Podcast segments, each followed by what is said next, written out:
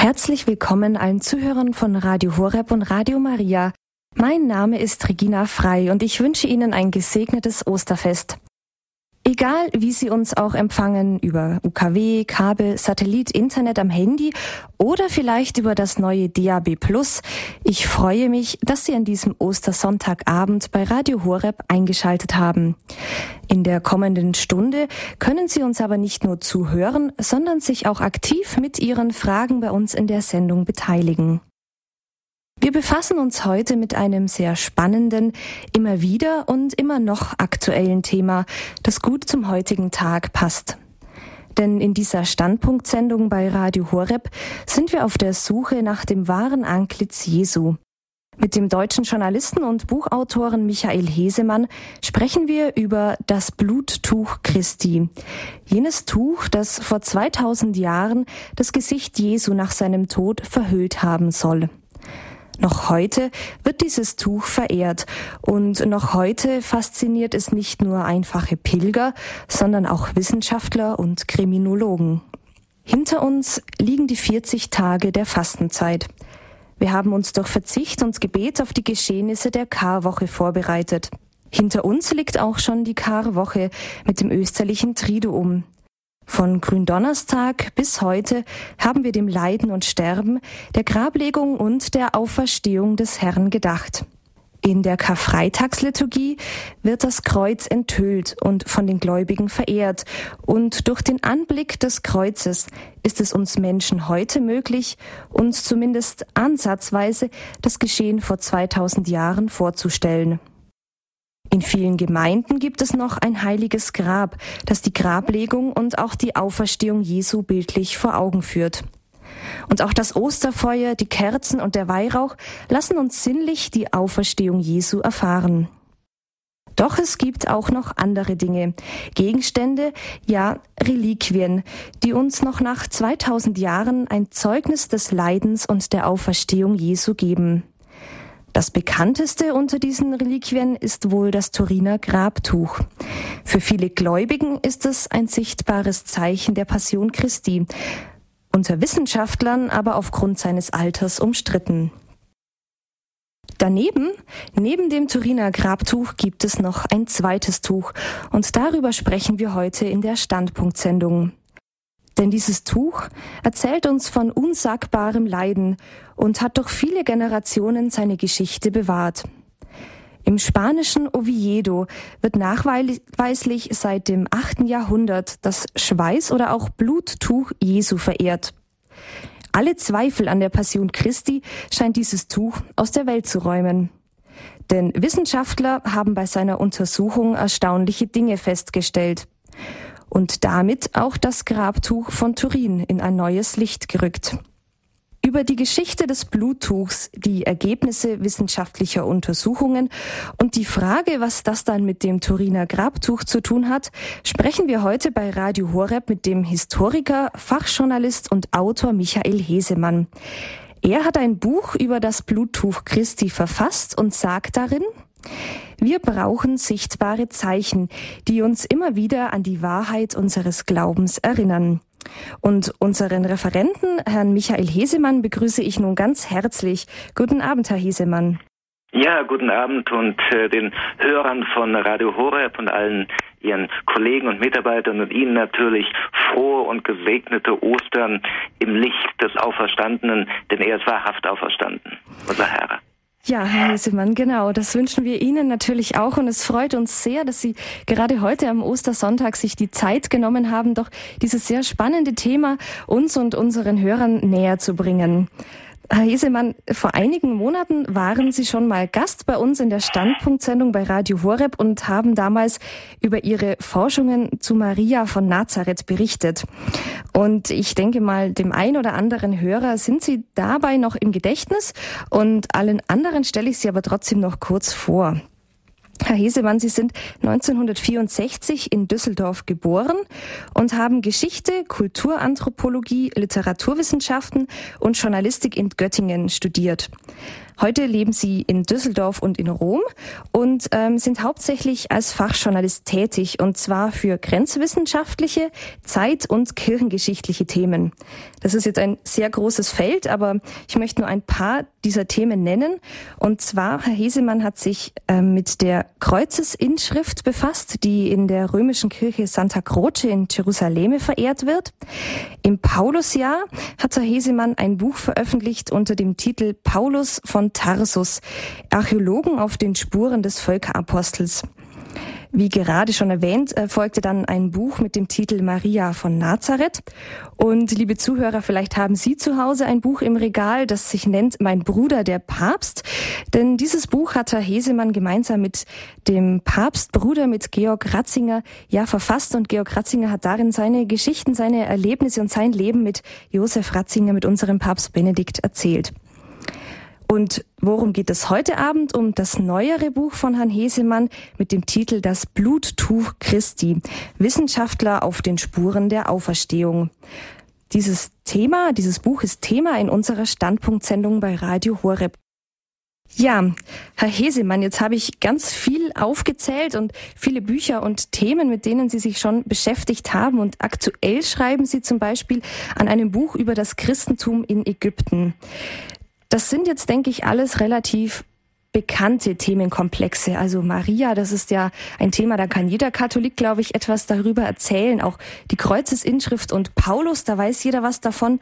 Aber Herr Hesemann, wie kamen Sie jetzt gerade darauf, das Bluttuch von Oviedo zu behandeln? Das ist doch relativ unbekannt.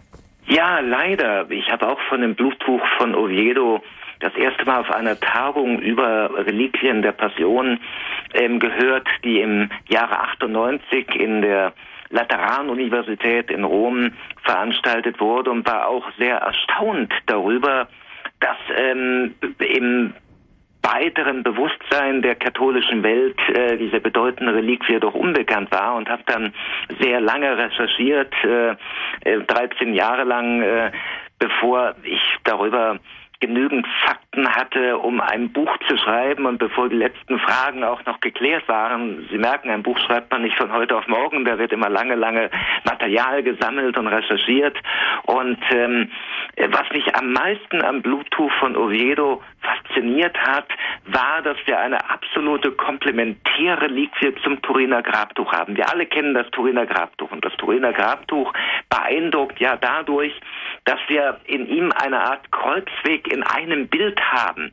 Wir können an dem pathologischen Befund auf dem Turiner Grabtuch ja die gesamten Stationen des Kreuzweges von, von der Geißelung über den Kreuzweg selber, die drei Fälle bis hin zur Kreuzigung und der Kreuzabnahme ablesen. Man kann, gerade wenn man etwas Ahnung hat von forensischer Pathologie, dann kann man eine Art CSI Golgotha veranstalten und die, die Sprache dieses Grabtuches lesen und kann genau daraus herausfiltern, ähm, was damals geschah. Nur über dem Turiner Grabtuch liegt ein Schatten, der Schatten einer Radiokarbondatierung. Die Radiokarbondatierung ist eine äh, sehr verbreitete wissenschaftliche Methode, wie man das Alter von organischem Material, also auch von, von äh, Stoff bestimmen kann nämlich durch den Kohlenstoffzerfall, der ja äh, sehr, sehr regelmäßig vonstatten geht. Und der Erfinder dieser Methode, Herr Libby, Professor Libby, hat dafür auch den Nobelpreis bekommen. Und seitdem arbeiten Wissenschaftler mit mehr und weniger Erfolg, ähm, es sind nicht alle Datierungen zuverlässig, mit dieser Methode. Und im Jahre 88 hat man dann drei Stücke abgetrennt vom Turiner Grabtuch an drei verschiedene Laboratorien geschickt, in Phoenix, Arizona, in den USA, in, in Zürich, in der Schweiz und in Oxford in England. Und alle drei Laboratorien haben ähm, dann die Ergebnisse präsentiert auf einer Pressekonferenz im Britischen Museum und erklärt, das Grabtuch wäre irgendwann im 13., frühen 14. Jahrhundert zwischen ja 1260 und, und 1300 50 etwa entstanden und wäre also auf gut Deutsch eine Fälschung aus dem Mittelalter. Und jeder, der sich intensiv mit dem Thema Turiner Grabtuch beschäftigt hat, der kann diesen Befund einfach nicht glauben. Warum? Weil ähm, wie wäre es denn im Mittelalter entstanden? Es ist definitiv keine Malerei. Wir haben ja ein Negativabbild eines gekreuzigten Mannes, was in vielen Punkten von der christlichen Ikonografie bedeutend abweicht. Zum Beispiel sind die Nagelwunden nicht wie an allen Kruzifixen und auf allen Ikonen, die wir kennen, im Handteller, sondern an den Handgelenken, was auch vom, vom pathologischen her viel mehr Sinn ergibt, weil der Handteller nie kräftig genug wäre, um, ähm, wenn dort ein Nagel durchgeschlagen wird, um einen menschlichen Körper zu halten. Ähm, generell war die Praxis etwas negativ darzustellen, äh, im, im Mittelalter vollkommen unbekannt. Äh, generell waren die pathologischen Kenntnisse, die Kenntnisse, wie Blut fließt bei einem Menschen, die Kenntnisse über Phänomene wie Leichenstarre, äh, Todesursache bei der Kreuzigung und, und, und, so ähm, unterentwickelt, dass nie ein Fälscher aus dem Mittelalter ähm, das hätte produzieren können, abgesehen davon, dass das Turiner Grabtuch eben kein Gemälde ist, weil man nirgendwo Spuren von Farbe gefunden hat. Das Abbild entstand durch eine starke, wir werden später noch mehr davon hören oder tiefer darauf eingehen, eine starke Vergilbung. Und äh, das Blut, was wir auf dem Grabtuch haben, ist eben auch keine Farbe, sondern reales menschliches Blut der Blutgruppe AB. Also da hat man dann noch etwas festgestellt. Man hat dann Fotos gemacht von dem Grabtuch, positiv und negativ, und hat immer wieder festgestellt, auf den Augen, da ist eine merkwürdige runde Erhöhung. Und dann hat man die mal vergrößert am Computer und hat festgestellt, das sind Abdrücke antiker Münzen und die hat man dann in den riesigen Katalogen von den abertausenden antiken Münzen, die, die es überhaupt gibt, genau identifizieren können. Münzen mit der Darstellung wurden nur in einer bestimmten Phase der Geschichte geprägt, nämlich äh, zwischen 29 und 32 nach Christi Geburt von dem damaligen Statthalter von Judäa Pontius Pilatus. Sie tragen die Aufschrift Tiberio Kaiseros, also Kaiser Tiberius. Und damit haben wir schon durch den Abdruck dieses Geldstückes und die Menschen in der Antike haben den Toten Münzen auf die Augen gelegt, damit äh, die Augen geschlossen bleiben nach dem Tod. Da haben wir eine eindeutige Datierung, die eben gegen diese Radiokarbon-Datierung spricht. Wir haben auch Beschreibungen des äh, Grabtuches, also eines Tuches mit der Vorder- und Rückseite, ähm, einem Vorder- und Rückseitenabdruck des Gekreuzigten, die stammen teilweise aus dem sechsten Jahrhundert. Wir haben Darstellungen vom Turiner Grabtuch aus dem zehnten und elften Jahrhundert. Und darum war klar, irgendwo kann diese Radiokarbondatierung nicht stimmen. Nun haben wir aber den besten Beweis dafür, dass sie falsch liegt, durch das Tuch von Oviedo. Weil die Wissenschaftler, die das untersucht haben, Wissenschaftler vom Spanischen Institut für Grabtuchforschung, 40 Experten, von denen 38 an spanischen Hochschulen lehren, in der Regel forensische Pathologie, aber auch Physik, Chemie, Rechtswissenschaften, andere Gebiete. Ähm, diese Experten haben Folgendes festgestellt. Die haben festgestellt, dieses Tuch wurde einmal in der Mitte gefaltet und einem am Kreuz gestorbenen Mann um den Kopf gelegt. Das würde passend zum Szenario vom Tode des Herrn, weil es im Judentum üblich war, wenn jemand stirbt, dass man sein Gesicht verhüllt. Nun sind auf diesem Tuch sehr große Blutflecken, darum der Begriff Bluttuch von Oviedo. Ähm, es gibt ähm, drei Arten von Blutflecken. Es gibt einmal am Hinterkopf eine ganze Gruppierung von kleinen stichartigen Wunden. Dann gibt es im Gesichtsbereich stichartige Wunden und dann einen großen Blutfleck vom Blut, das aus der Nase und dem Mund austrat, worüber wir später noch hören werden. Die kleinen Stichwunden, sowohl auf der Vorderseite wie auch am Hinterkopf, sind identisch mit den Wunden auf dem Turiner Grabtuch, Wunden, die in der Regel der Dornenkrone zugeschrieben werden deckungsgleich identisch. Man kann Bilder vom Bluttuch von Oviedo im selben Maßstab, im Originalmaßstab über das Grabtuch von Turin legen und man wird feststellen, deckungsgleich identisch. Dann hat man von diesen Blutflecken die Blutgruppe ermittelt, auch die Blutgruppe ist identisch AB. Dann hat man beide, das Turiner Grabtuch wie auch das Tuch von Oviedo, nach Pollen untersucht. Und das Turiner Grabtuch weist nun vier Gruppen von Pollen auf. Einmal Pollen natürlich aus Südfrankreich und Norditalien, wo seit dem 14. Jahrhundert nachweisbar äh, das Turiner Grabtuch verehrt wurde. Dann aber auch Pollen aus dem Raum Istanbul, ähm, dem Grenzgebiet zwischen Europa und Asien. Und in der Tat ähm, berichten äh, antike oder mittelalterliche Quellen davon, dass das Grabtuch des Herrn mit seinem Abbild in der Stadt Konstantinopel verehrt wurde, bevor dann im vierten Kreuzzug im Jahre 1204 französische Ritter es gestohlen haben. Dann haben wir Pollen aus dem Raum Ostanatolien.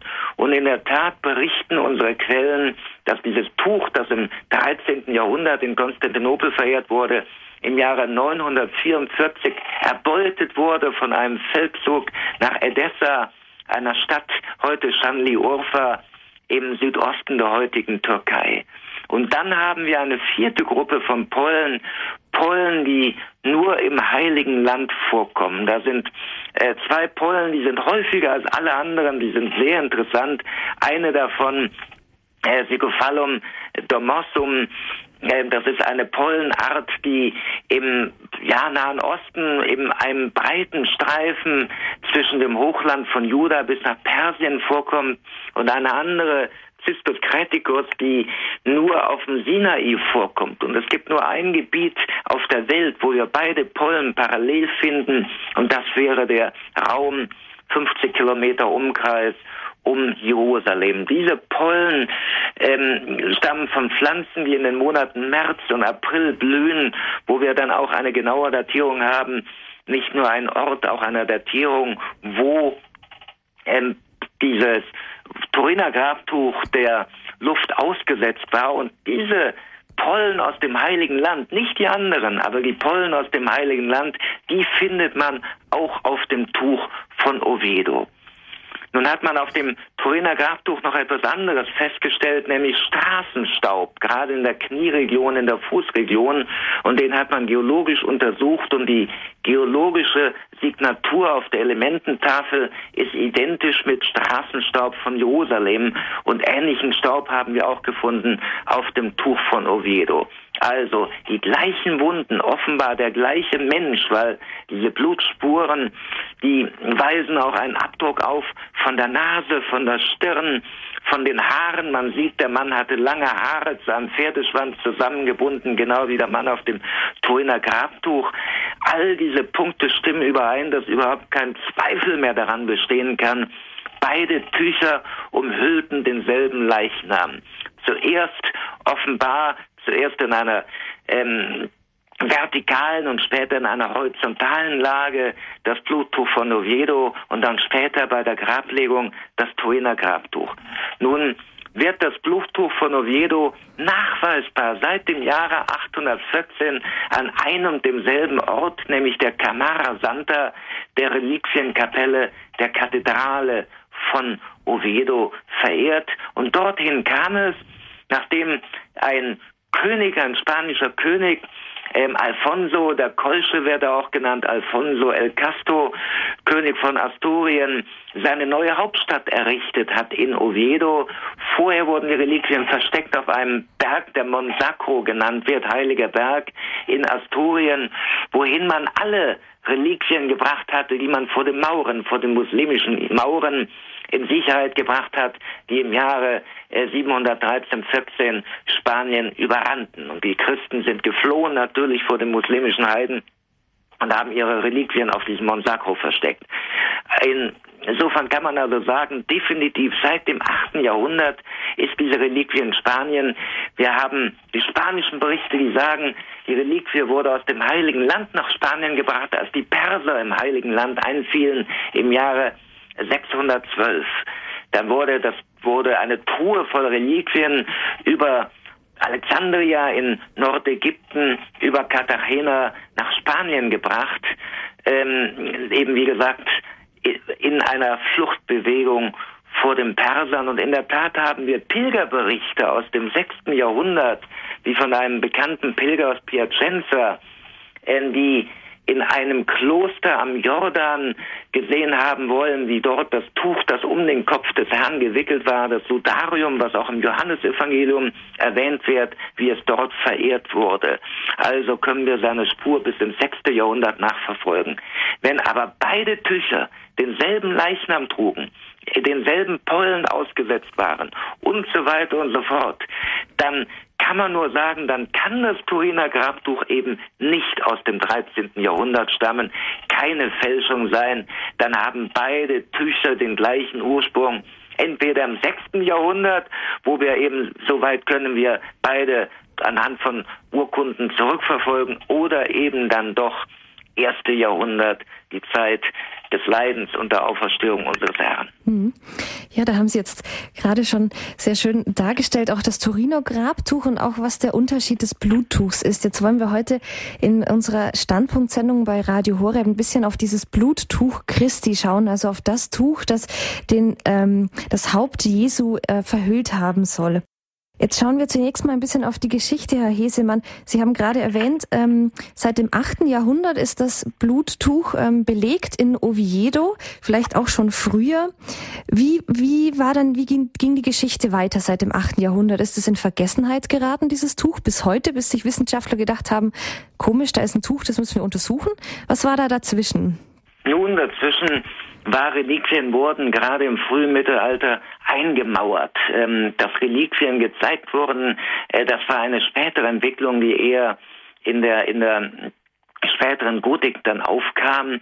Und ähm, wir wissen also, der der König von Aragon hat die Truhe ungeöffnet in die also Alfonso von Aragon ungeöffnet in die Camara Santa gestellt und erst im im 11. Jahrhundert kam ein anderer König Alfonso, äh, Alfonso VI. auf die Idee, dass er nachschauen wollte, ob in der Tat diese berühmten Reliquien in der Truhe sind. Und dann fand nach 40-tägigen Fasten äh, kurz vor Ostern auch in Gegenwart von dem berühmten Waffenmeister des Königs ähm, Rodrigo Diaz El Cid. Wir kennen ihn aus dem berühmten Film mit Charlton Heston und Sophia Loren. Der war also dabei. Da wurde die Truhe geöffnet und dann wurde auch ein Inventar gestellt und da fand man dieses Bluttuch und äh, da ist die erste urkundliche Erwähnung. Dann hat man es wieder in die Truhe zurückgelegt und hat ein paar Jahrhunderte gewartet und dann hat man angefangen und hat ähm, erst am Karfreitag und mittlerweile dreimal im Jahr die Reliquien den Gläubigen zur Verehrung präsentiert. Und auch heute, wenn man nach Oviedo kommt, am Karfreitag, am Fest der Kreuzerhöhung, also am 14. September und am Fest des heiligen Matthäus, am 23. September wird ähm, um 5 Uhr nachmittags, wenn jemand kommen will, in der Festmesse, ähm, werden diese Reliquien zur Verehrung den Gläubigen präsentiert. Und das ist immer sehr, sehr beeindruckend, wenn man dann äh, dieser Reliquie gegenüberstellt. Es gibt, steht, es gibt keine andere Möglichkeit oder Gelegenheit, das Original äh, zu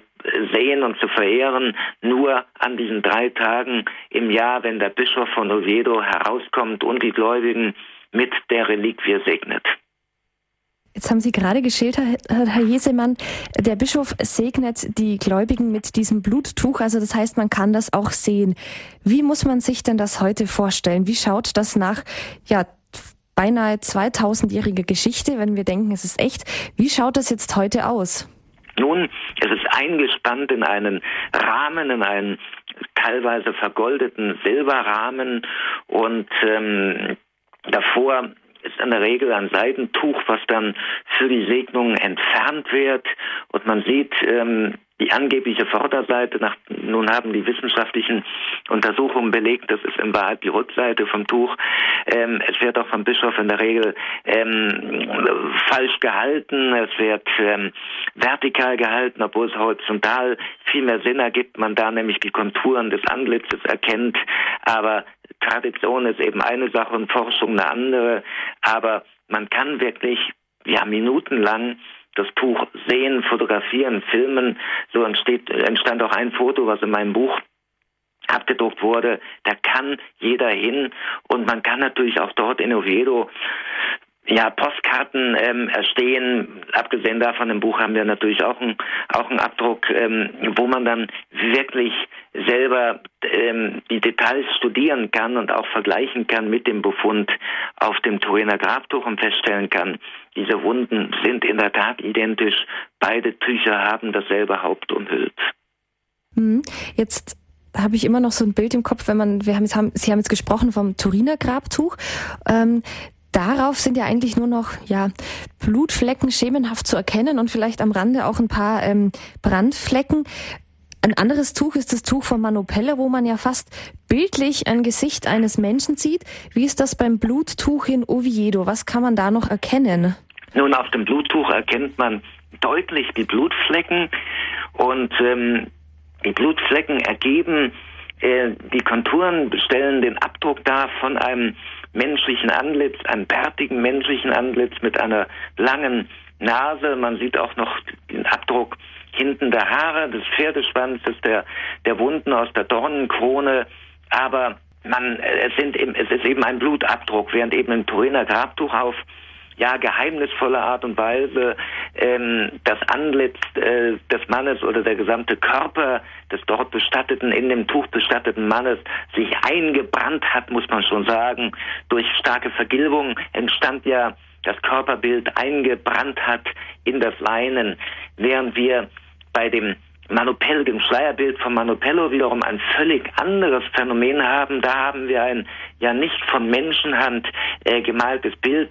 Das Tuch besteht aus Muschelseide und man erkennt wirklich, ja, es sieht aus wie gemalt, ist es aber nicht. Also ein auf unerklärliche Art und Weise entstandenes Antlitz ähm, eines Menschen, der ja einen geradezu unschuldigen, verklärten Ausdruck hat. Und ähm, darum denke ich, das Tuch von Manopello zeigt den Auferstandenen, äh, wie es entstanden ist. Nun, es gibt viele äh, Vergleichsbeispiele, wie zum Beispiel die Tilma von Guadalupe, wo bei einer Marienerscheinung auf einmal das Bild der Madonna auf dem Tuch erschien. Oder in Absam bei Innsbruck haben wir einen Fall gehabt im Jahre 1797, wenn ich mich korrekt erinnere, an das Jahr, wo eine junge Frau bei Handarbeiten gesehen hat, wie in der Fensterscheibe ein Frauenantlitz erschien, das Antlitz Mariens. Und das war eingeprägt in diese Scheibe danach. Und man hat alles versucht, man hat versucht, das abzuschleifen oder hat mit Säuren ähm, die Glasscheibe bearbeitet und, und, und und hat ähm, es dennoch nie geschafft, dass das äh, Bild verschwindet. Es blieb immer, äh, immer erhalten und ist heute noch erhalten. Wer heute nach Absam bei Innsbruck pilgert, der, der kann es jeden Tag ähm, verehren. Und in die Kategorie gehört meiner Meinung nach das Schleierbild von Manopello, der übernatürlich eingeprägten Abbilder, äh, während man beim ähm, äh, Sodarium von Oviedo, beim Bluttuch von Oviedo, ein auf natürliche Art und Weise entstandenen Abdruck von, von Blut, von Blut und Schweiß hat. Mhm. Jetzt habe ich es gerade schon angesprochen und Sie sind auch kurz darauf eingegangen. Es wurde wissenschaftlich schon untersucht, dieses Bluttuch, und zwar ja eigentlich erst so in der neueren Geschichte. Wie kam es denn dazu, dass Wissenschaftler äh, darauf kamen, man müsste dieses Tuch mal äh, untersuchen?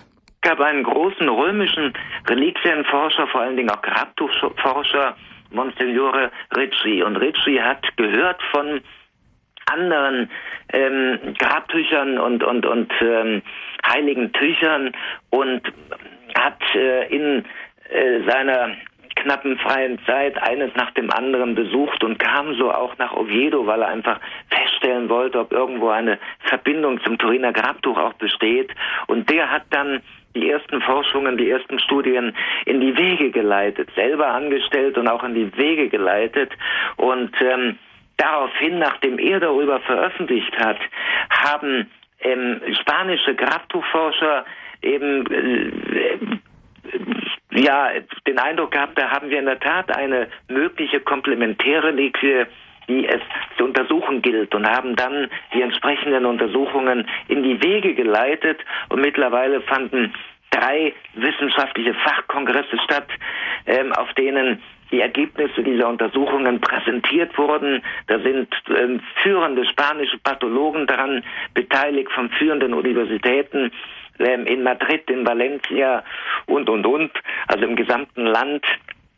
Und die haben ihre Ergebnisse auf diesen wissenschaftlichen Fachkongressen präsentiert, äh, die einfach keinen Zweifel mehr daran lassen, äh, dass wir hier in der Tat ähm, ein Relikt haben, das nur erklärt werden kann, dessen Entstehung nur erklärt werden kann mit der äh, traditionellen Darstellung, dass es einem Gekreuzigten um den Kopf gebunden wurde, dann eben bei der Kreuzabnahme noch um den Kopf geknotet blieb, äh, bis dann eben die Grablegung stattgefunden hat und dann wurde es entfernt. Und wir finden ja im Johannesevangelium, im, im Originaltext, die schöne Formulierung, dass ähm, Schweißtuch, das Sudarium, das um seinen Kopf gebunden war. Gebunden war und es war in der Tat geknotet zu einer Art Kapuze. Wir finden auch diese verknotete Darstellung auf vielen ähm, byzantinischen Ikonen noch, wo man wirklich das griechische Wort ähm, ganz richtig gedeutet hat. Da hat man diese ähm, Kapuze, zu der man das zusammengeknotet hatte, dann nur noch vom, vom äh, Haupt entfernt und mitbestattet. Warum hat man es mitbestattet? Weil im Judentum ähm, Blut, das beim Sterben vergossen wird, automatisch mitbestattet wurde. Das galt nach jüdischer Sitte als Teil des Körpers, als Lebensblut und musste mitbestattet werden. Also auch heute noch, wenn ähm, ein äh, ein gläubiger Jude, sagen wir mal, auf, auf den Teppich ermordet wird und das Blut fließt in den Teppich, dann ähm, wird der Teppich mitbestattet, weil es eben als Teil des Körpers betrachtet wird, das Blut. Und darum ist also die, die Darstellung auch im Johannesevangelium sehr plausibel und stimmt auch mit dem Befund überein. Es war zusammengeknotet, es wurde mitbestattet an einem anderen Ort im leeren Grab dann wieder aufgefunden. Ja, das macht schon sehr neugierig darauf, was denn die wissenschaftlichen Untersuchungen genau ergeben haben, was denn dieses Bluttuch Christi genau für eine Geschichte zu erzählen hat. Liebe Hörerinnen und Hörer, wenn Sie jetzt gerade vielleicht später erst eingeschaltet haben, Sie hören Radio Horeb in der Standpunktsendung. Mein Name ist Regina Frei und ich spreche heute mit Journalist und Autor Michael Hesemann. Und zwar reden wir über das Bluttuch Christi. Wir machen jetzt eine kurze Musikpause und danach wird unser Hesemann erzählen, was denn dieses Tuch zu erzählen hat.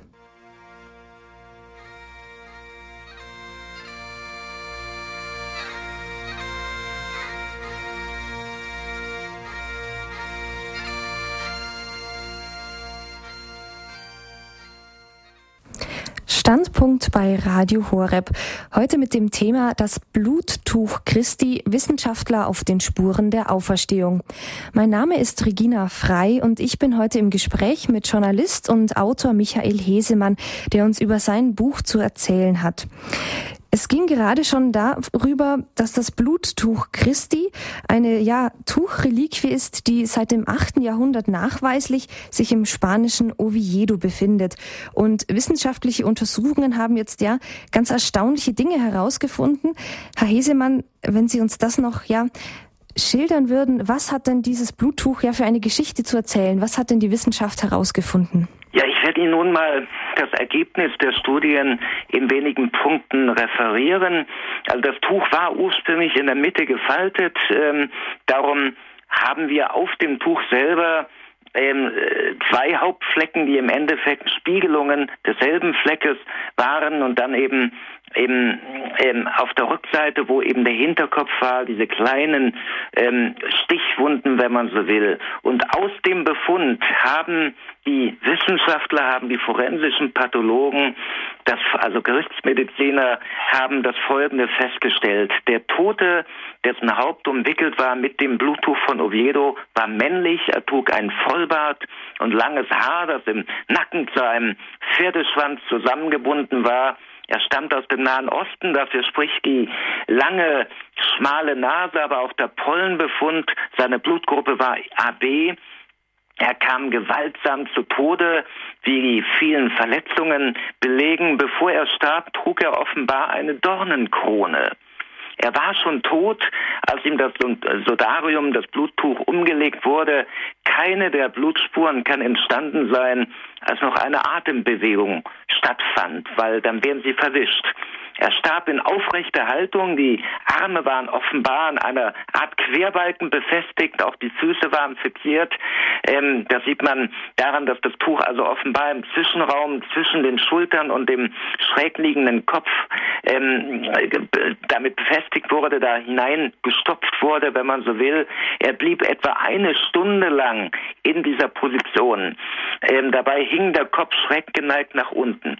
Die Todesursache war ein Herz- und Kreislaufstillstand wegen eines Lungenödems, hervorgerufen durch einen traumatischen, verletzungsbedingten Schock. Und genau die Todesursache haben wir auch beim Mann vom Turiner Grabtuch. Ich werde Ihnen gleich noch schildern, wie es dorthin kam. Eine Stunde lang muss der Tote dann kopfüber auf einer harten Unterlage gelegen haben, bevor die Arme gelöst werden konnten, wahrscheinlich dann eben von dem Querbalken. Danach wurde der Tote über einen kleinen Abstand von etwa 30, 40 Metern ähm, mit dem Kopf nach unten transportiert. Da die Totenstarre bereits eingesetzt hatte, blieb die Neigung des Kopfes unverändert. Dabei begleitete ihn eine, offenbar eine Frau, die mehrfach versuchte, einen erneuten Blutaustritt zu unterbinden. Das ist eine der faszinierendsten Spuren, die überhaupt, die wir haben. Wir haben drei verschiedene Abdrücke von ähm, drei sehr schmalen, feinen Fingern, die immer wieder das Tuch gegen die Nase gedrückt haben, um zu verhindern, dass noch mehr Blut aus der Nase und vor allen Dingen aus der Nase austritt und noch mehr Blut in den Staub fällt. Und also äh, ich sehe da drin Maria. Ich sehe da drin wirklich die Mutter, die besorgt war um das Blut ihres Sohnes, die bei der Grablegung dabei war.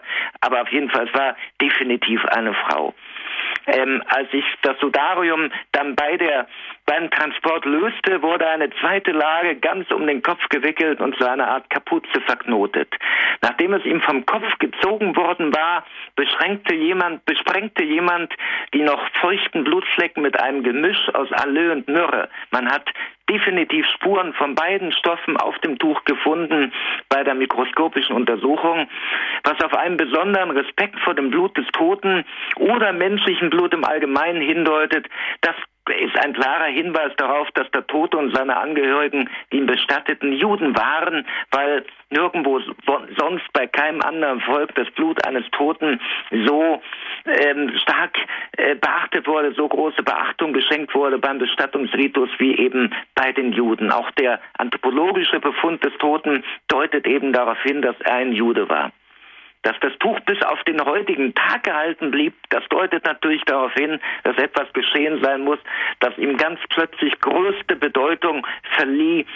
Sollte es in der Tat einem jüdischen Kontext entstammen, so kann das nur heißen, dass der Leichnam, mit dem das Tuch in Berührung gekommen war, nun nicht mehr als solche existierte. Sonst hätte das Tuch nach dem jüdischen Gesetz als unrein gegolten und nie das Grab verlassen dürfen. Und ich kann Ihnen nur sagen, wenn ich von dem Lungenödem und dem traumatischen Schock eben gesprochen habe, für mein Buch habe ich den, einen der führenden amerikanischen Gerichtsmediziner, Professor Frederick Zageby, interviewt, der sich in seiner Freizeit ganz der Grabtuchforschung und der Untersuchung der medizinischen Begleitumstände antiker Kreuzigungen verschrieben hat. Ich habe in meinem Buch etwas ironisch geschrieben, der Mann hat mehr Männer ans Kreuz gebracht als mancher römischer Provinz Provinzgouverneur, aber zum Glück leben alle noch. Also seine armen Schwiegersöhne wurden gekreuzigt und seine Nachbarn wurden gekreuzigt, aber experimentell an einem Kreuz befestigt, nicht mit Nägeln, nur gebunden. Und dann hat er mit EKG und EEG und allen denkbaren Messmethoden die Reaktion des menschlichen Körpers auf die Haltung am Kreuz untersucht und wollte herausfinden, stimmt nun die alte Theorie, nach der die Menschen am Kreuz ersticken oder eine andere Behauptung, nach der die gekreuzigt Gekreuzigten verbluten würden. Und er hat festgestellt, dass die Todesursache eine ganz andere war. Ähm, er erklärte mir im Interview, dass schon die Geißelung einen physischen Schockzustand hervorgerufen hat. Die Folge war in den nächsten Stunden eine langsame Ansammlung von Lungenflüssigkeit, sogenannte Blutfellergüsse, die irgendwann zu Atembeschwerden und starken Schmerzen geführt haben müssen. Ähm, zudem verursachte der Blut- und Flüssigkeitsverlust einen sogenannten hypovolämischen Schock, einen Kreislaufzusammenbruch. Noch unerträglicher waren die Schmerzen der Annagelung. Schließlich wurden die Nägel, wie gesagt, nicht in, durch den Handteller geschlagen, der nie das Körpergewicht gehalten hätte, sondern durch die Handwurzel und damit durch den Meridiannerv. Der Schmerz muss unglaublich gewesen sein in diesem Augenblick. Wir können uns gar nicht vorstellen, welch unvorstellbare Schmerzen der Herr für uns erlitten hat in diesem Moment, wo dann auch noch der gesamte Körper an diesen Nägeln hing und nach unten gerissen wurde und alles ging durch die Nerven. Also die Römer haben einen Begriff gehabt, excruciare, durch das Kreuz verursacht, der ein fester Begriff war für die groß, größtmögliche Qual, die ein Mensch erleiden kann. Und wir können sagen, indem der Herr gekreuzigt wurde, hat er die schlimmsten Schmerzen, die je Menschen Menschen angetan haben, auf sich genommen. Die schlimmsten Schmerzen, die es überhaupt auf diesem Planeten gibt, die überhaupt vorstellbar waren, auf sich genommen. Er kennt in der Tat Schmerzen und egal was wir im Leben erleiden, er kennt Leiden, er hat Leiden erkannt und darum ist auch im Leiden bei uns und kann, kann uns Trost und Stärkung geben. Die Gekreuzigten haben sich immer, das schreiben antike Autoren, unter diesen extremen Schmerzen gekrümmt, weshalb die Römer, die sehr zynisch waren, vom Tanz am Kreuz gesprochen haben, weil eben der Körper zappelte vor Schmerz. Dann wurden die Füße, äh, die automatisch irgendwo nach dem Pfahl gesucht haben, als die Menschen hochgezogen wurden, haben sich dann irgendwo an den Pfahl geklammert und mussten dann nur noch von den Henkern festgedrückt werden und ebenfalls mit Nägeln durchschlagen werden. Die römische Kreuzigung war ja nicht, wie es dargestellt wird in den Filmen, dass, dass die Kreuzigung irgendwo ein Mensch im Liegen ans Kreuz geschlagen und das Kreuz aufgerichtet wurde. Es war ja anders. Die äh, Verurteilten trugen die Querbalken, wurden an die Querbalken gefesselt oder mit Nägeln geschlagen und die Querbalken wurden auf die schon stehenden Pfähle, an den schon stehenden Pfählen hochgezogen, genau wie man ein Segel hochzieht. So beschreiben das antike Quellen, antike Autoren. Und wie gesagt, das war eben die schlimmste Tortur, wo eben der Körper des Gekreuzigten an den Nägeln hängend da hochgezogen wurde. Die nächsten Stunden, die waren wohl eine, eine Symphonie nicht enden wollender Qualen. Die tiefen, brennenden, ausstrahlenden Schmerzen, die die Nägel verursachten, übertönten den Schmerz in der Kopfhaut von der Dornenkrone und das Scheuern der noch offenen Geißelungswunden auf dem Rücken, den Zugschmerz in den Schultern, die intensiven Krämpfe der Waden und den ständigen Durst. Es war wirklich, als würde sich das Leid der gesamten Menschheit an diesem Ort und in diesem Augenblick, in diesem Mann der Schmerzen kulminieren. Doch statt sie zu verfluchen, vergab der Herr sein Henken. Mit den Stunden hatte sich immer mehr Flüssigkeit in der Lunge angesammelt, war das Atmen immer schwieriger geworden und dann kam es unweigerlich zum Kreislaufzusammenbruch und, und Herzstillstand. Und den Beweis dafür, dass diese Analyse von Professor Sagedi stimmt, den finden wir im Johannesevangelium, wo der Evangelist, der Einzige, der unter dem Kreuz stand, beschreibt, wie der römische Soldat um seinen Tod festzustellen, mit der Lanze in die Seite des Herrn stieß und sogleich flossen Blut und Wasser heraus. Da haben Generationen von Theologen gedacht, das wäre symbolisch.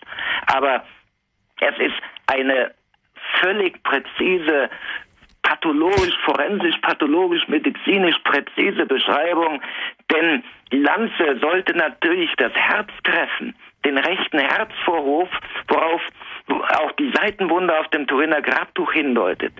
Die, der aber war zu diesem Zeitpunkt natürlich mit Blut gefüllt. Unmittelbar vor einem Herzstillstand pumpt das Blut ein letztes Mal, ähm, pumpt das Herz ein letztes Mal Blut in den Kreislauf. Als Reaktion auf den verstärkten Druck füllt sich dabei der rechte Vorhof passiv mit Blut. Der Lanzenstich durchstieß also erst die Lunge, dann den Herzbeutel und dann den rechten Vorhof. Als Lanze dann schnell und ruckartig wieder herausgezogen wurde, da war der Weg frei für den Austritt des dort angesammelten Blutes und der Lungenflüssigkeit. Wir sagen ja Wasser in der Lunge, also der Lungenflüssigkeit, ganz wie es Johannes beschreibt, ganz wie es auch der Befund auf dem Turiner Grabtuch verrät. Im selben Augenblick trat Luft in den Blutkorb, in den Brustkorb ein, was zu einem erhöhten Druck in der Brusthöhle führte. Das verletzte Herz füllte nun auch die Lunge mit Blut. Und dann, als der Transport des Leichnams stattgefunden hat, da ist natürlich diese mit Blut gefüllte Lunge, das Wasser in der Lunge mit Blut vermischt, ausgetreten durch die Nase und so entstanden die großen Blutflecken auf dem Bluttuch von Oviedo. Wie gesagt, da hat dann dreimal eine Frau mit ihren feinen Fingern versucht, diesen Austritt von Blut zu verhindern und bis zu einem bestimmten Grad ist das dann auch gelungen. Also so stimmen, wie gesagt, die Daten, die wir haben, die medizinischen Daten von der Kreuzigung, von der Todesursache bei der Kreuzigung, die Daten, die wir vom Turiner Grabtuch haben und die Daten vom äh, Bluttuch von Oviedo miteinander überein und wir sind in der Lage, teilweise auf die Stunde genau die Vorgänge bei der Kreuzigung, bei der Kreuzabnahme, bei der Grablegung zu rekonstruieren. Ja, das ist äh, sehr eindrucksvoll. Also bei mir im Kopf lief jetzt da, ja, ich sag's mal so, fast das Kino im Kopf mit, diese Bilder, die man so vor Augen hat, auch ja aus recht bekannten Jesus-Darstellungen, Jesus-Filmen. Wir sind im Gespräch mit Michael Hesemann über das Thema das Bluttuch Christi. Und Herr Hesemann hat jetzt schon ähm, sehr eindrücklich erzählt, was das Bluttuch eigentlich ist und wo es ja herkommt, wo es sich befindet und was es für eine Geschichte zu erzählen hat. Herr Hesemann, ich denke, bei, bei jedem Christen, der diese Schilderung hört, denkt man automatisch ja an den Herrn, an Jesus von Nazareth.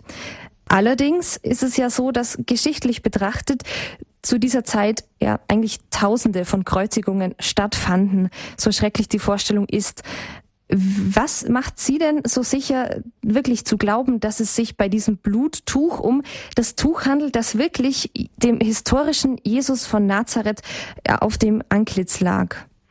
Und Sie haben vollkommen recht, es wurden natürlich Tausende ähm, von den Römern gekreuzigt, aber normalerweise bestand die Kreuzigungsstrafe bei den Römern aus zwei Teilen, einer Geißelung mit sieben Schlägen und der eigentlichen Kreuzigung, ähm, wobei der Verurteilte, wie gesagt, sein Querbalken zur Hinrichtungsstätte schleppt und dann normalerweise an den Querbalken gefesselt hochgezogen wurde. Nägel wurden nur in seltenen Fällen, auf jeden Fall für die Hände, in seltenen Fällen verwendet. Nun war beim Fall unseres Herrn es aber anders. Pilatus wollte ihn ja gar nicht zum Tode verurteilen. Er wollte eine abschreckende Strafe, eine Strafe, die auch den Pöbel, der da auf, auf Antreiben der Hohepriester der Tempelklicke äh, versammelt war, um den zu befriedigen, wollte er ähm, den Herrn einfach geißeln lassen und dann freilassen. Und wir haben Fälle in äh, Geschichtsschriften, äh, meinetwegen von Flavius Josephus, der beschreibt, wie römische Provinzgouverneure gehandelt haben, gerade auch in Judäa. Die haben Menschen dann abschreckend gegeißelt und wieder freigelassen. Und genauso war es auch geplant. Ähm, die Geißelung die bei den Juden erlaubt war und die Römer haben die jüdischen Gesetze respektiert. Das haben die auch immer wieder betont. Auch als die Juden einen Aufstand dann gemacht haben, haben die Römer betont, wir haben doch eure äh, religiösen Sitten und Gebräuche immer respektiert.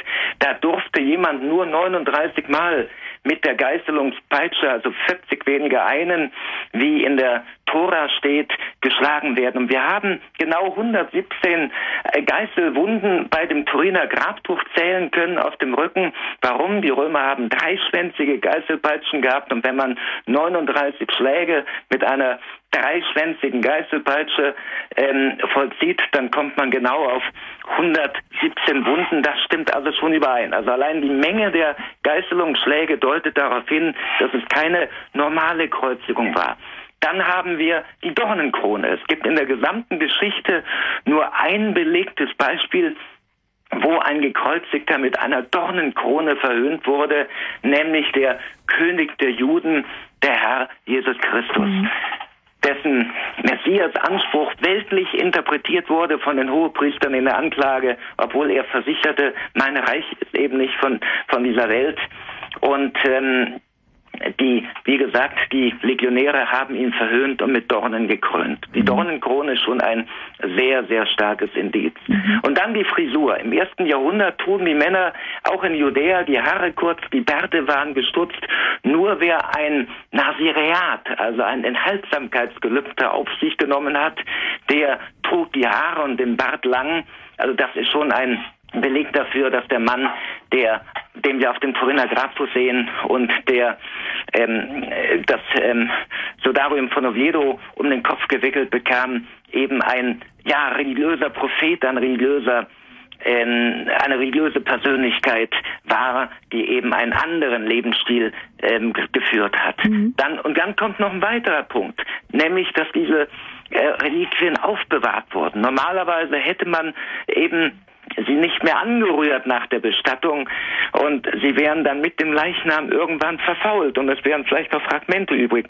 Aber dass eben über 2000 Jahre lang diese Tücher verwahrt und verehrt wurden, das bedeutet auch, dass sie eben für etwas Besonderes gehalten wurden, dass sie eben Reliquien geworden waren. Mhm. Und dann möchte ich noch einen, einen letzten Punkt anführen, und das wäre der, ja, beim Turiner Grabtuch, ähm, wir haben ja festgestellt, das Bluttuch von Oviedo umhüllte dasselbe Haupt wie später das Turiner Grabtuch. Dort haben wir den Abdruck eines Menschen und den Abdruck kann niemand erklären. Der kann auch nicht chemisch erklärt werden, der kann nur über eine Strahlung erklärt werden. Und da fragen wir, wann hat diese starke Strahlung das Leinen vergilbt? Und da sind wir bei dem Moment ähm, angekommen, den wir heute am Osterfest ähm, gedenken, die Auferstehung. Nur ein übernatürlicher Prozess, den Wissenschaftler nicht erklären können, weil es ihn einfach noch nie gegeben hat, weil man ihn einfach nie im Labor nachvollziehen kann, kann den Befund auf dem Turiner Grabtuch erklären, kann diesen Körperabdruck durch eine extrem feine Vergilbung, die wir nur finden auf den allerobersten Fasern, erklären. Also da stehen die Wissenschaftler nach wie vor vor einem Rätsel oder einem Phänomen, für das es einfach keine andere Erklärung gibt als die Wahrheit der heutigen Osterbotschaft. Ja, der Herr ist auferstanden von den Toten. Mhm.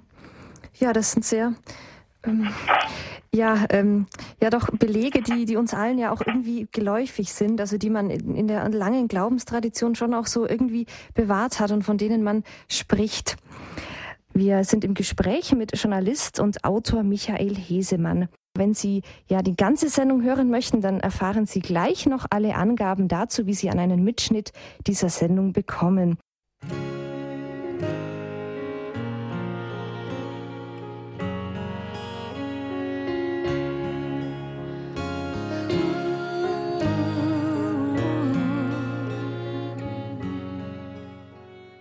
Hier bei Radio Horeb hören Sie die Standpunktsendung. Wir sind heute im Gespräch mit Journalist und Autor Michael Hesemann und zwar über das Thema das Bluttuch Christi, Wissenschaftler auf den Spuren der Auferstehung. Mein Name ist Regina Frei. Einen ersten Hörer darf ich schon in der Sendung begrüßen und zwar Herrn Romanus aus Garmisch. Guten Abend. Frau Frei, ja und guten Abend, Herr Hesemann. Ähm, es ist ja Frohe Ostern. Ja, Ihnen auch, Gesegnete. Es ist ja unglaublich, der, die Darstellung, meine Güte. Wenn ich äh, so ein bisschen mal Schmerz habe und, und so, da, wir haben so ein kleines Kreuz, dann hole ich es einfach her und schaue ihn an, der Je Herr Jesus. Und da wird es mir wird's erträglicher. Also wie Sie es ja geschildert haben, das ist ja unwahrscheinlich. Mhm. Ich habe jetzt eine Frage. Ähm, viele Christussen, die durch Künstler gemacht wurden und äh, aufgehängt sind, da sehe ich die, der Lanzeneinstich oft auf der rechten Seite. Und Sie haben ja, äh, Sie haben ja gesagt an der Herzseite, mhm. nicht? Ja. Haben Sie das auch schon? Das müssen Sie eigentlich auch schon mal gesehen haben. Das ist ja, Herr Romanus, danke für die Frage. Ja. Ähm, Herr Hesemann, wie sieht es denn da aus, wenn man ähm, versucht, künstlerisch Christus darzustellen? Ja, generell die ähm, künstlerischen Darstellungen sind natürlich immer einer bestimmten ja, Freiheit unterworfen. Und äh, da muss man generell relativieren. Die sind eben nicht anatomisch ähm, korrekt und auch nicht forensisch-pathologisch korrekt. Und die stammen ja gerade die Älteren auch von, von Künstlern, die in Epochen gelebt haben, in denen man einfach noch nicht so viele Kenntnisse vom menschlichen Körper gehabt hat. Und deswegen ähm, genauso die, die Darstellung der Nägel, die durch den Handteller gehen, äh, da muss man eben einfach sagen, gut, das ähm, ist genau wie viele Filme auch eben nicht historisch genau, äh, sondern ähm, ist ein, ein gut gemeinter Versuch, ähm, das Geschehen darzustellen. Aber wie gesagt, wir reden ja auch von der künstlerischen Freiheit. Ähm, das ist schon legitim.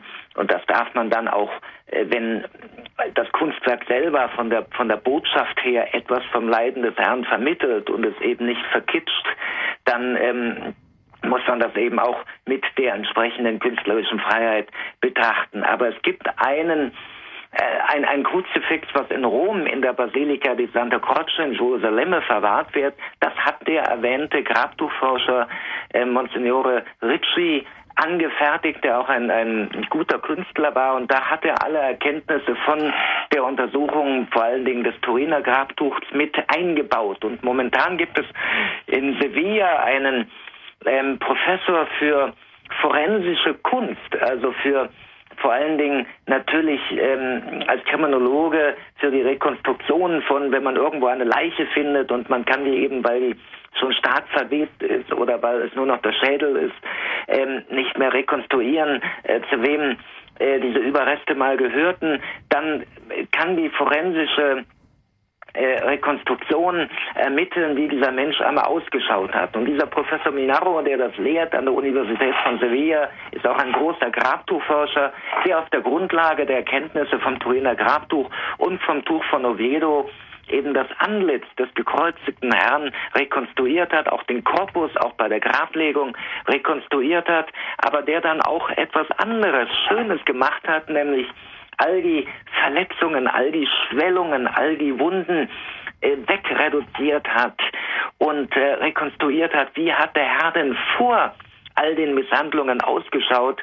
Und da entstand ein Christusporträt von einer derartigen Ausstrahlung, Majestät und Würde, dass man davor nur staunen kann. Ich habe es dem Heiligen Vater in, in Roma übergeben und man, man sieht auf den Bildern äh, schon das Staunen in seinem Gesicht und, und äh, ich habe es auf dem, auf dem Titelbild mhm. meines Buches, das Blutdruck Christi, äh, weil einfach dieses Bild eine, eine so starke Ausstrahlung hat. Ja, so muss der Herr ausgeschaut haben, weil die frühesten Darstellungen, die wir in der, den römischen Katakomben haben, ihn genauso darstellen. Und wir verdanken ja dem Autor der frühesten Kirchengeschichte, Eusebius von Caesarea, Bischof Eusebius, der im ähm, späten dritten, frühen vierten Jahrhundert lebte, den Hinweis, in der Tat haben wir Heiden gerade in Rom die Apostel gefragt, wie hat der Herr denn ausgeschaut?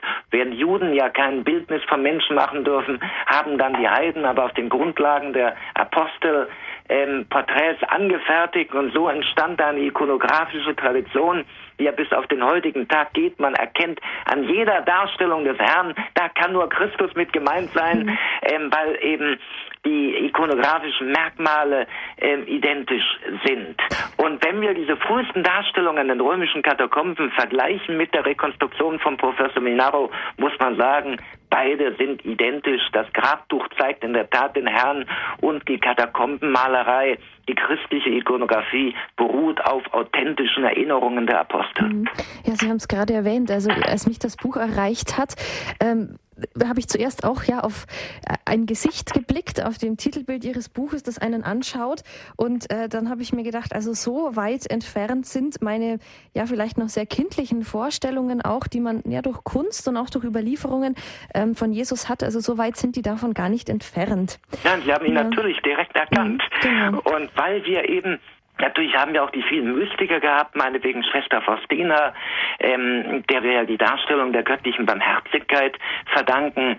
Äh, wir haben viele Visionäre gehabt, die den Herrn natürlich auch gesehen haben, auch realistisch gesehen haben. Aber es hat sich eben in den Erinnerungen der Menschen, auch in der Kunst eben doch ein, ein ähm, Christusbild ähm, erhalten, was eben äh, sehr übereinstimmt mit den frühesten Darstellungen und eben auch mit dem Befund auf den beiden mhm. Tüchern. Mhm. Ja, das ist jetzt sehr spannend. Ich äh, unterbreche nur hier, denn eine Hörerin aus Essen, die wartet schon länger in der Leitung. Da sage ich jetzt guten Abend und erstmal danke für Ihre Geduld. guten Abend und gesegnete Ostern. Äh, ich habe eine Frage. Seit 1956, also aus Jugendjahren, bin ich das erste Mal mit dem Grabtuch von Turin bekannt geworden und nach einem Vortrag und habe das also seitdem immer wieder verfolgt, habe verschiedene Schriften gelesen und äh, habe jetzt vor Ihnen auch das Neue, einiges Neue erfahren. Aber ich habe die Frage, äh, was mich mal stört, das Turiner Grabtuch. Wenn es jetzt noch diese anderen Tücher gibt, wieso ist die, das Bild, der Abdruck im Turiner Grabtuch so klar, wenn doch andere Tücher auch dabei waren? Mhm. Ja, herzlichen Dank für diese Frage. Die Frage kann ich Ihnen gerne beantworten. Die Antwort finden wir im Johannesevangelium. Im Johannesevangelium steht, das Tuch, das um seinen Kopf gebunden war, lag an einer anderen Stelle. Der Abdruck auf dem Turiner Grabtuch entstand im Moment der Auferstehung. Das sagen die Wissenschaftler, Physiker, äh, Chemiker, unter anderem Professor Lindner von der Universität Karlsruhe, ähm, die können das in der theoretischen Physik äh, erklären. Die können es nur nicht nachvollziehen, weil man eben den Prozess der Auferstehung nicht im Labor nachvollziehen kann. Aber da muss so viel Strahlung freigesetzt worden sein. Da hat sich das Bild des Gekreuzigten hineingebrannt in, in das Tuch, wenn man so will. Ähm, das Tuchbild entstand durch eine starke Vergilbung. Aber das Turiner Grabtuch trägt eben nur dieses Körperbild, weil der Körper in das Tuch eingehüllt war im Moment der Auferstehung, während eben das Tuch von Oviedo an anderer Stelle lag. Mhm. Genau, da muss man vielleicht nochmal klar sagen, eben, Sie haben es schon erwähnt, dass dieses Bluttuch, mit dem Sie sich ja auch sehr beschäftigt haben, eben äh, nicht mehr ähm, auf dem Gesicht Jesu lag, als dann das äh, Turiner Grabtuch, also das eigentliche genau. Leichentuch um den Körper gehüllt wurde. Das Tuch wurde mhm. im, im, Grab abgenommen, das wurde bei der Grablegung abgenommen und wie es, wie gesagt, im, im Johannesevangelium klar steht, es lag an einer anderen Stelle. Es mhm. lag an einer mhm. anderen Stelle. Und als Petrus und Johannes in das leere Grab hineinschauten, da fanden die es auch an einer anderen Stelle. Ähm, als Leinenbinden, die Otonia, gemeint ist eben das Turiner Grabtuch mit eventuell noch ein paar anderen äh, Binden, die man dann verwendet hat, damit das Tuch eben auch zusammengehalten wird. Ähm, das lag auf der Grabbank, auf der Grabbank, auf der der Gekreuzigte niedergelegt wurde, während eben äh, das äh, Sodarium vielleicht gegenüber in einer Nische, wie auch immer, im leeren Grab äh, niedergelegt worden mhm. war. Mhm. Ja, ähm, die, unsere Hörerin aus Essen hat noch eine weitere Frage, glaube ich. Ja?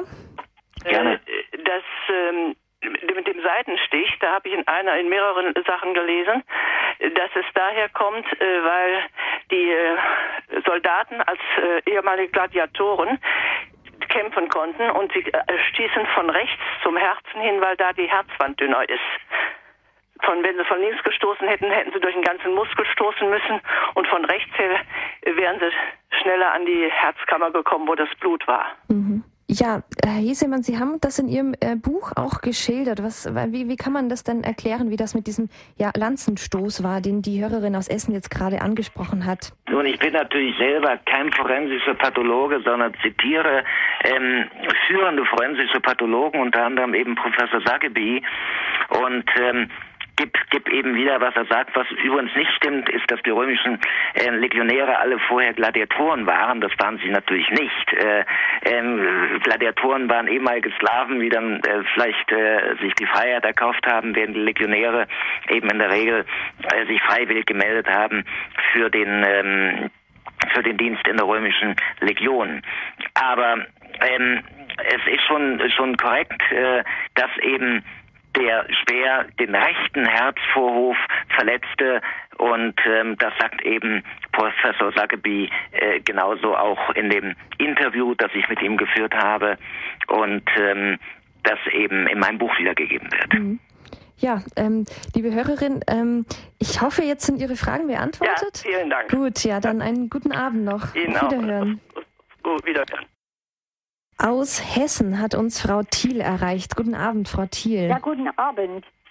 Ich habe ähm, eine Frage an Herrn Hesemann.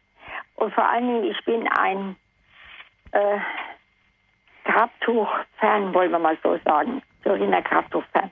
Also schon seit Kindheitstagen, da wurde uns das mal gezeigt und da bin ich immer wieder dabei, mich dafür zu interessieren und möchte auch gern schon mal vorführen, aber das ist nicht so einfach. Äh, auf jeden Fall äh, habe ich davon jetzt gesprochen. Es war Besuch da und da hat eine Frau gesagt, ähm, ja, ach da äh, irgendwas mit Leonardo da Vinci, wenn da irgendwas gefälscht wäre. Also ich habe mir gedacht, was hat denn dieser Leonardo da Vinci mit, mit dem Grabtuch zu tun? Können Sie mir da eine Antwort geben? Ja, natürlich. Es gab ähm, zwei britische Autoren, äh, die haben die Hypothese aufgestellt, Leonardo da Vinci hätte die Fotografie entwickelt und hätte, ähm, indem er eine äh, Statue oder einen Leichnam ähm, aufgehängt hätte, über Tage hinweg äh, das Turiner Grabtuch belichtet. Das würde theoretisch erklären, warum wir in der Tat die starke Vergilbung, ein, ein Lichtbild haben, aber behaupteten eben auch, er hätte das Tuch beschichtet mit einer, einer Chemikalie und von dieser Chemikalie haben wir schon mal keine Spur. Der wichtigste Beweis gegen die Leonardo da Vinci-Hypothese ist aber, dass wir die Verehrung allein schon in Lirey in Frankreich dokumentiert haben seit 1355. Das war also ähm, rund 100 Jahre bevor Leonardo überhaupt geboren wurde.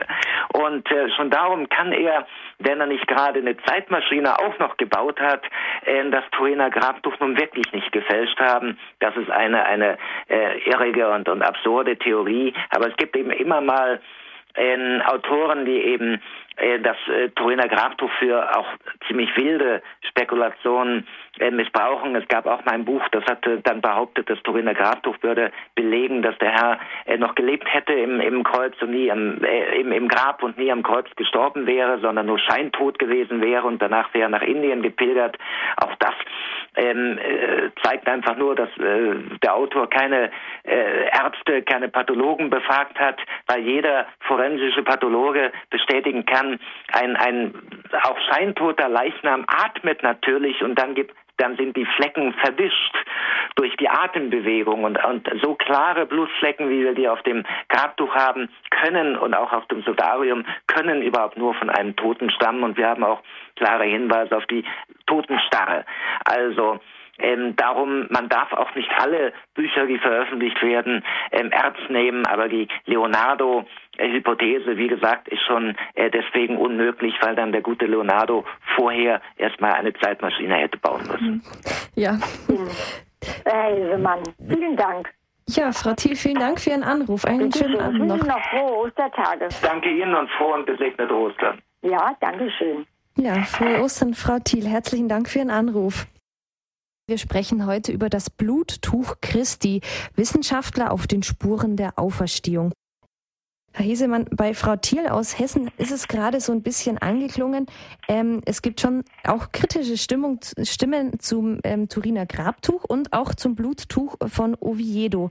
Denn Wissenschaftler haben ja auch an diesem Bluttuch, wenn ich mich jetzt nicht irre, ähm, diese C14-Methode durchgeführt. Haben sie auch, genau, genau und ja. kamen jetzt aber auch auf ähm, einen Zeitraum Ende 13. frühes 14. Jahrhundert. Nein, das war beim äh, Turiner Das war- Grabtuch. Das äh, Bluttuch von Oviedo wurde eben auch ins ähm, 6., 7. Jahrhundert etwa datiert, ähm, was natürlich ähm, übereinstimmen würde mit der ersten Erwähnung in den Pilgerberichten. Aber wenn beide Tücher, das Tuch von äh, Turin und das Tuch von Oviedo, denselben Leichnam umhüllten, dann finde ich, äh, sollten wir doch äh, bedenken, dass die Radiokarbondatierung auch irren kann. In der Regel sagen Archäologen, die mit der Methode immer arbeiten, dass ein Viertel der Datierungen einfach nicht stimmt. Einfach nicht stimmt und die Datierung extrem unzuverlässig ist. Äh, A, generell mal bei Leinen, das mit äh, biologischem Material in Verbindung kam, und B bei Material, was über Jahrhunderte hinweg in Gebrauch war. Und beide Faktoren haben wir bei den beiden Tüchern. Wir haben zum Beispiel Fälle in Ägypten, in der Ägyptologie, wo die Methode gar nicht mehr eingesetzt wird, wo Mumien und Mumienbinden unabhängig voneinander ähm, Radiokarbon datiert wurden. Und die Mumien selber bis zu über 1000 Jahre in, in einem Fall 1700 Jahre älter waren als die Leinenbinden, in denen sie nach ihrem Tod gewickelt wurden. Und da gibt es, ähm, gab es dann lange großes Erstaunen, bis ein amerikanischer Professor Professor Garza Valdez, ähm, die mal unter dem Mikroskop untersucht hat, Leinenbinden und festgestellt hat, ja, weil die eben mit organischem Material in Berührung kamen, eben mit den Toten, entstanden da Bakterienkolonien, die über Jahrhunderte weiter lebten, sich immer wieder fortgepflanzt haben und eine dicke bioplastische Schicht rund um das Gewebe gebildet haben. Und weil eben diese Bakterienkolonien ähm, über Jahrhunderte weiter bestanden,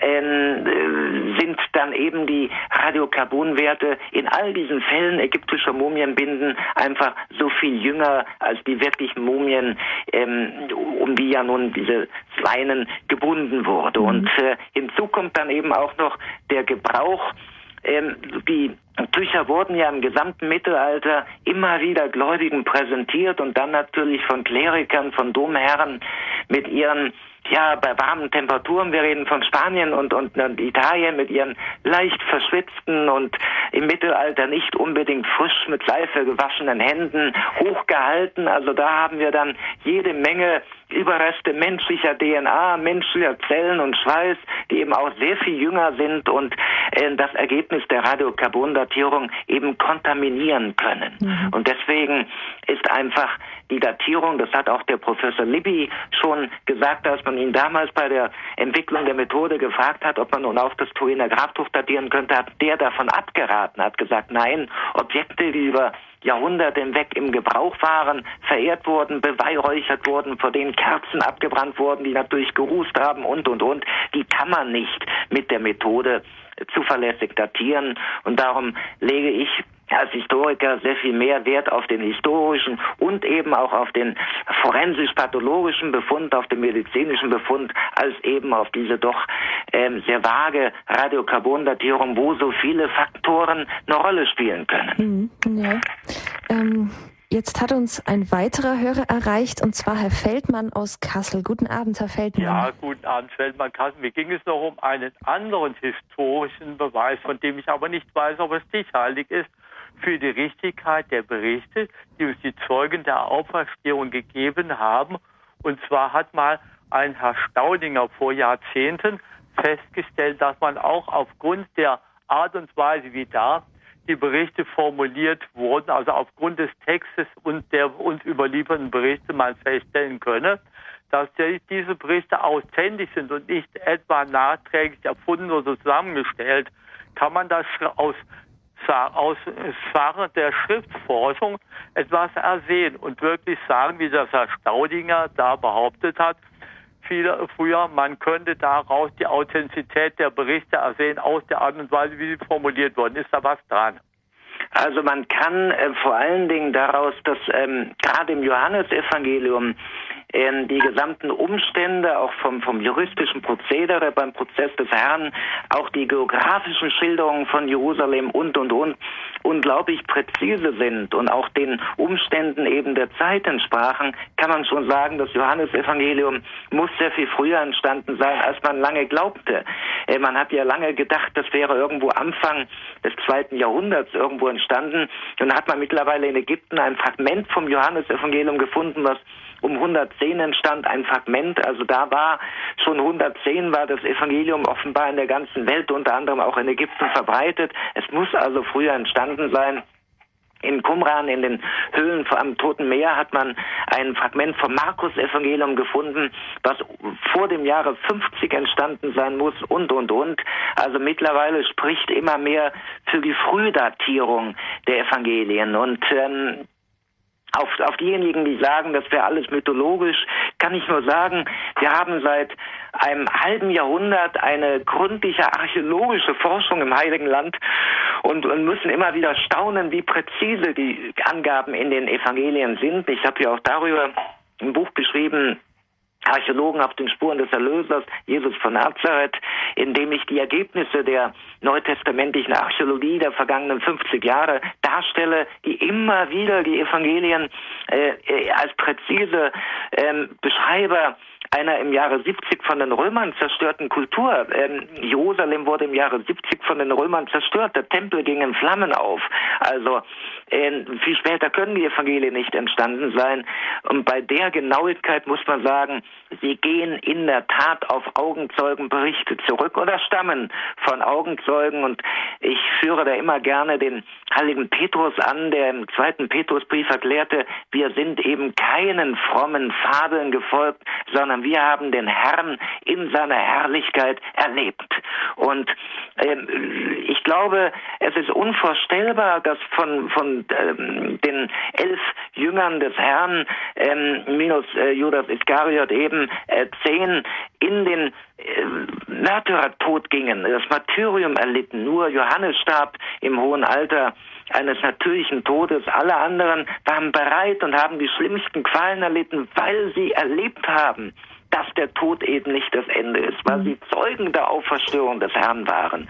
Und darum sind die Berichte vom auferstandenen Herrn eben kein Wunschdenken und keine Mythologie, sondern wahre Berichte, Augenzeugenberichte und der Befund den wir auf dem Turiner Grabtuch haben, der spricht in der Tat dafür, dass ein unglaublicher Vorgang, ein einzigartiger Vorgang stattgefunden hat in dem Moment, wo eben das Abbild des Gekreuzigten in das Leinen gebrannt wurde. Und darum kann ich nur, um Ihre Frage zu beantworten, den Ostergruß der Ostkirchen wiederholen. Christus ist auferstanden. Ja, er ist wahrhaft auferstanden. Herzlichen Dank, Herr Feldmann, für diese Frage. Herr Meier aus Bernried am Starnberger See ist der nächste Hörer. Guten Abend, Herr Meier.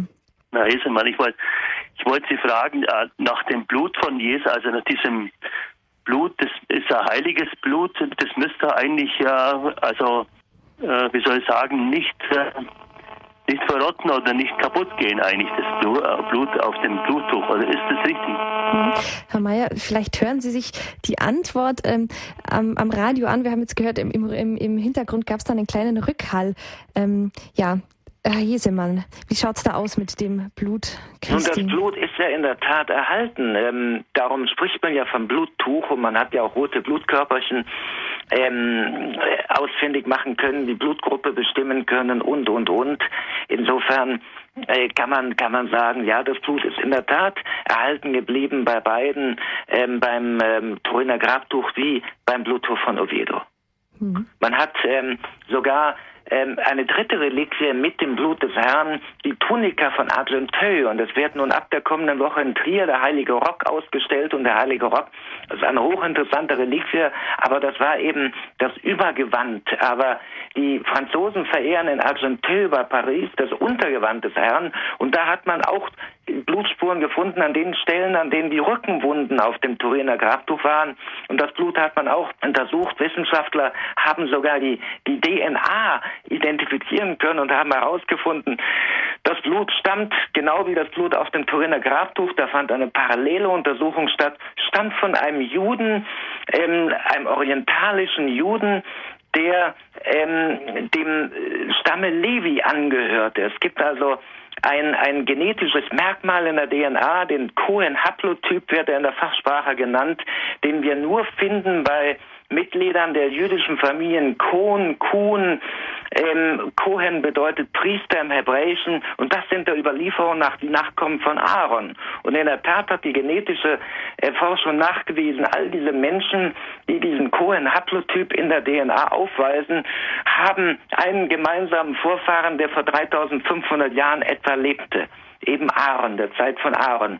Und äh, der äh, dem Lukas-Evangelium nach und auch der Tradition nach stammte ja die Mutter Mariens aus dem Hause Aaron. Der Vater war ein Davidide, ähm, der heilige Joachim, aber die heilige Anna ähm, war aus dem Hause Aaron. Da war, war ja auch der Priester Zacharias, ähm, ein Onkel der heiligen Jungfrau, der mit der heiligen Elisabeth, ähm, der Mutter von Johannes dem Täufer, verheiratet war und ähm, insofern kann man erwarten, dass der Herr über Maria eben dieses Priesterblut, dieses priesterliche Blut aus dem Hause Aaron hat. Und das bestätigt wiederum der Befund sowohl auf dem Turiner Grabtuch wie auch auf der Tunika von Argenteuil mhm. in Paris, mhm. bei Paris.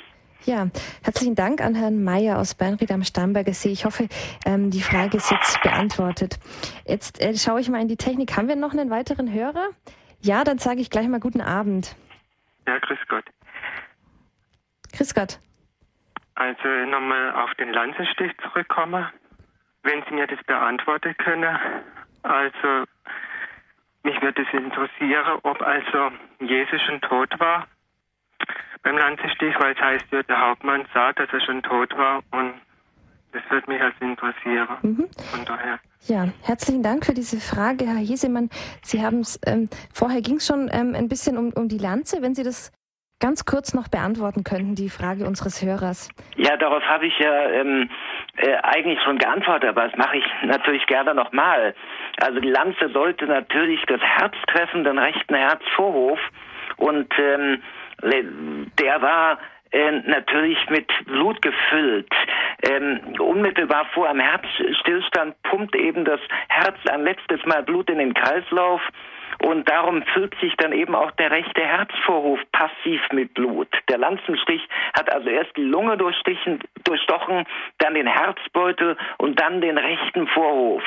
Und ähm, als die Lanze dann schnell wieder herausgezogen wurde, dann entstand eine Art Kanal, durch den das Blut aus dem Herzvorhof in die Lunge hineingeflossen ist und er hatte eben aufgrund der starken Strapazen Wasser in der Lunge äh, wie man heute äh, populär sagt, also Lungenflüssigkeit und das Blut aus dem Herzvorhof ist gemeinsam mit der Lungenflüssigkeit ausgetreten. Und darum haben wir ähm, eine Spur mit stark serösem, also von Flüssigkeit durchsetzten, verwässerten, wenn man so will, Blut, sowohl auf dem Turiner Grabtuch wie dann eben, wo es später aus der Nase kam, durch die Lunge die Atemwege aus der Nase kamen auf dem Tuch von Oviedo. Das ist eben keine symbolische Sache, das hat man für eine Anspielung auf die Sakramente der Taufe und der Eucharistie gehalten.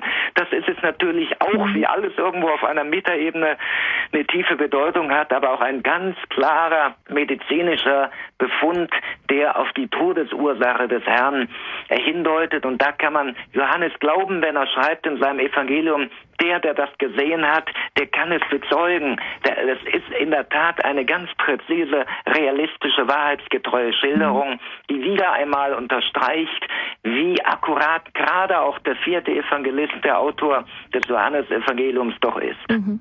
Das heißt aber dann, ähm, nochmal zu der Frage von Herrn Weinmann, dass Jesus in dem Moment schon tot war, in dem dieser Lanzenstich Absolut. erfolgte. Mhm. Er war schon tot. Mhm. Er war in dem Moment schon tot. Mhm. Gut, ja, dann hoffe ich, Herr Weinmann, Ihre Frage ist damit beantwortet. Darf ich da noch kurz noch was fragen? Ja, gern. Und zwar, was hat es dann mit dem Schrei Jesus auf sich, wenn Sie da was wissen? Weil eben auf der Lanzenstich zurückführend, weil da auch mit Gebet, wo ich mitbekommen habe, wo es heißt, der Schmerz, äh, der durch den Lanzenstich äh, also erzeugt wurde, mhm. also Jesus angetan wurde. Mhm. Und das, deshalb will ich so ähm, aufmerksam wurde, inwieweit das jetzt so genau übereinstimmt. Mhm. Ich meine, Details wird man vielleicht nicht rausbekommen, aber der Lanzestich, also mit dem Schrei oder wie das war vor dem Lanzestich. Mhm. Ja, vielleicht ist er kein Haarspaltereitreiber, aber wie gesagt, ob das dem Schrei Jesu, weil ich da schon mitbekommen habe, eben wann das, in welchem Moment das vielleicht war, aber ich weiß nicht, ob Sie mir das beantworten können. Hm, ja, danke für die Frage, Herr Hesemann. Wie, wie, ist denn das abgelaufen? Also quasi, oder wie, wie würden Sie es Ihrer Meinung nach rekonstruieren, diese letzten Minuten des Herrn? Nun, ich rekonstruiere ja die letzten Minuten des Herrn sehr genau ähm, und, und in allen Details, auch im meinem Buch eben unter ähm, Zuhilfenahme eben der Auskünfte, die mir Professor Laggeby als Fachmann, als forensischer Pathologe gibt. Und in dem Moment, wo eben das Blut in den Herzvorhof eintritt, in dem Moment, wo dieser, dieser Schock, dieser Kreislaufzusammenbruch eintritt, da versucht man natürlich nochmal mit aller Kraft zu atmen, zu schreien. Ähm, das, das, ähm, die Lunge hat sich mit Wasser gefüllt und darum passt eben der Schrei auch in den Gesamtbefund, wo das Herz sich eben auch zusammenkrampft und wie gesagt, es passt in den Gesamtbefund. Und ähm, der Schrei war natürlich vor dem Tod. Der Schrei fand statt im Augenblick des Todes gegen, gegen 15 Uhr und erst als dann eben äh, die äh, äh, Kreuzabnahme äh, beantragt wurde, wenn man so will, ob, wo äh, Pilatus gefragt wurde, ob man eben äh, den, toten Körper des Herrn bestattet könnte, erging eben der Befehl an den Soldaten, dass er eben auch ähm, in der Tat ähm, feststellt, ob ähm, der Gekreuzigte schon tot war. Den anderen wurden die Beine gebrochen. Es war die ganze Eile, weil eben der Sabbat bevorstand. Also da passt, ähm, da passt der Schrei ähm, sehr wohl in diesen Lungenkollaps, der dort stattgefunden hat. Ähm, und und äh, das, das passt also schon ins Gesamtbild. Mhm. Ja, dann herzlichen Dank an Herrn Weinmann für diese Fragen. Ja, Herr Hesemann, jetzt haben wir uns sehr, sehr viel ähm, ja, mit diesem Bluttuch beschäftigt, äh, mit seiner, ja, wie der Name sagt, blutigen Geschichte. Zum Schluss noch einmal, Sie haben Ihrem Buch den Untertitel gegeben, Wissenschaftler auf den Spuren der Auferstehung. Vielleicht könnten Sie noch mal ganz kurz, so als kleines Fazit, noch mal erklären, was hat denn dieses Tuch ähm, mit der Auferstehung Jesu zu tun? Wie kann man dann mit diesem Tuch dann die Auferstehung beweisen?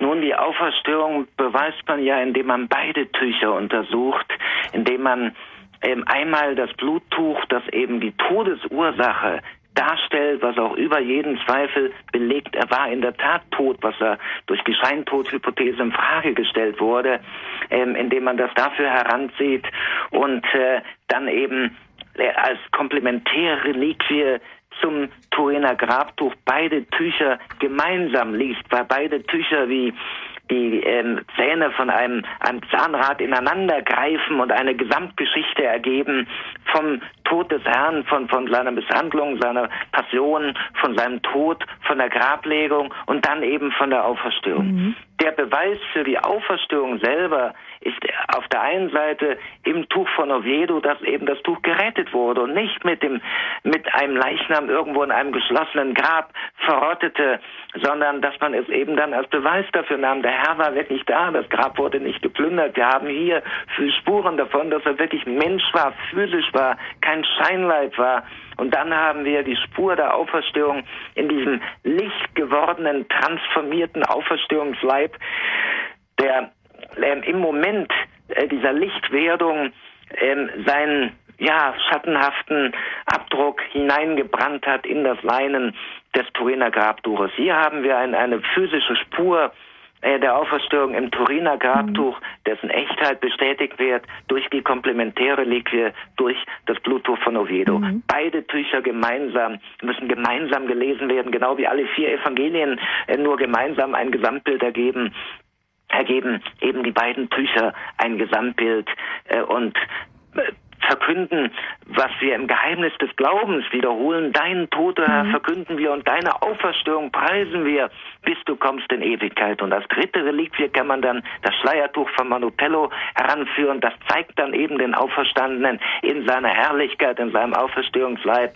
ähm, wo wir dann den lebendigen Christus gegenüberstehen, während wir eben im ähm, Tuch von Oviedo, im Bluttuch von Oviedo und auch im Turiner Grabtuch noch dem Toten oder dem gerade im Prozess der Auferstehung befindlichen gegenüberstehen.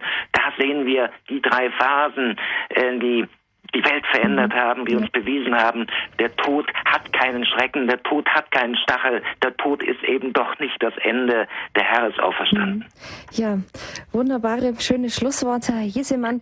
Jetzt sind wir leider am Ende der Sendung schon angelangt. Jetzt möchte ich noch einmal herzlichen Dank sagen für Ihre Bereitschaft, heute ja darüber so Auskunft zu geben und herzlichen Dank und Ihnen noch alles Gute. Ihnen auch vielen Dank und Ihnen und allen Hörern frohe und gesegnete Ostern im Licht des Auferstandenen. Liebe Hörer, das war Standpunkt bei Radio Horeb mit dem Thema das Bluttuch Christi, Wissenschaftler auf den Spuren der Auferstehung. Gast unserer Sendung war Wissenschaftsjournalist und Buchautor Michael Hesemann.